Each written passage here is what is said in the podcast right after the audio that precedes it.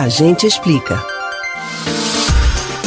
Quase 200 países participam de uma tradicional conferência para discutir assuntos importantes para o clima em todo o planeta. A COP26 começou neste domingo, dia 31 de outubro, e vai até o dia 12 de novembro. Neste período, os olhos do mundo se voltam para a cidade de Glasgow, na Escócia, onde os encontros estão sendo realizados. Mas você sabe o que é a COP26? Entende como as decisões tomadas no evento podem impactar a vida na Terra? A gente explica. COP é a sigla em inglês para Conferência entre as Partes. Essas partes são os integrantes da Convenção Quadro das Nações Unidas sobre Mudança Climática. Esse tratado internacional foi criado em um evento realizado aqui no Brasil, a Cúpula da Terra, ocorrida no Rio de Janeiro em 1922. A COP então começou a se reunir em 1995, sendo promovida anualmente, com exceção do ano passado, por causa da pandemia de Covid-19. Esta é a edição 26 do encontro. Um dos principais objetivos é assegurar o cumprimento do Acordo de Paris. Este, por sua vez, é resultante da COP21 de 2015.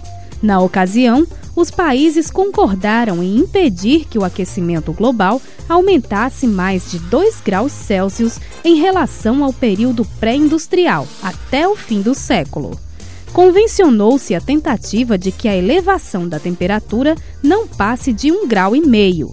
Esse meio grau de diferença para menos poderia evitar que cerca de 420 milhões de pessoas no mundo sejam expostas a ondas de calor extrema, de acordo com a ONU. Assim, os países devem apresentar as próprias metas e estratégias para limitar o lançamento de gases de efeito estufa na atmosfera são as chamadas Contribuições Nacionalmente Determinadas, NDC. As nações devem expor atualizações sobre as NDCs a cada cinco anos, e a COP26 é um desses momentos.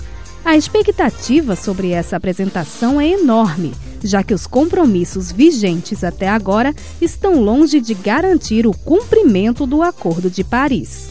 É o que aponta o relatório Emissions Gap, do Programa das Nações Unidas para o Meio Ambiente, divulgado recentemente.